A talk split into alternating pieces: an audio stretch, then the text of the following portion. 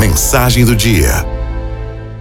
Em grande parte dos países orientais, o bambu é considerado uma planta nobre, sagrada, porque possui qualidades valiosas.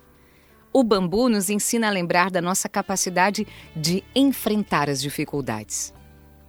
Tem uma historinha, conta que depois de uma grande tempestade, um menino que estava passando férias na casa do avô o chamou para a varanda e perguntou: Vovô, me explica, como é que essa figueira, que é tão grande, imensa, caiu com o vento e a chuva, e o bambu, que é tão fino e tão fraco, está ali de pé?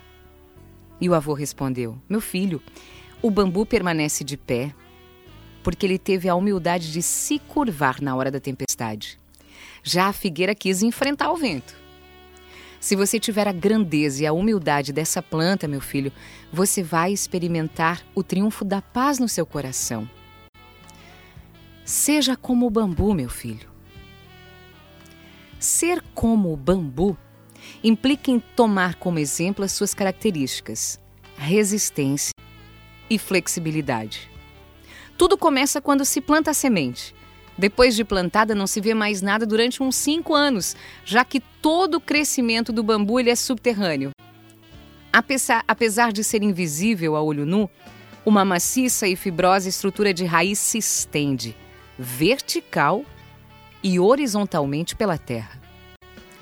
Olha, muitas coisas na nossa vida pessoal, profissional é igual ao bambu. Você trabalha, investe seu tempo, seu esforço, faz tudo o que pode para nutrir seu crescimento, mas mesmo assim, às vezes, não se vê nada por semana, por mês, até anos. Mas se tivermos paciência para continuar trabalhando, se dedicando, persistindo, nutrindo, o seu quinto ano vai chegar.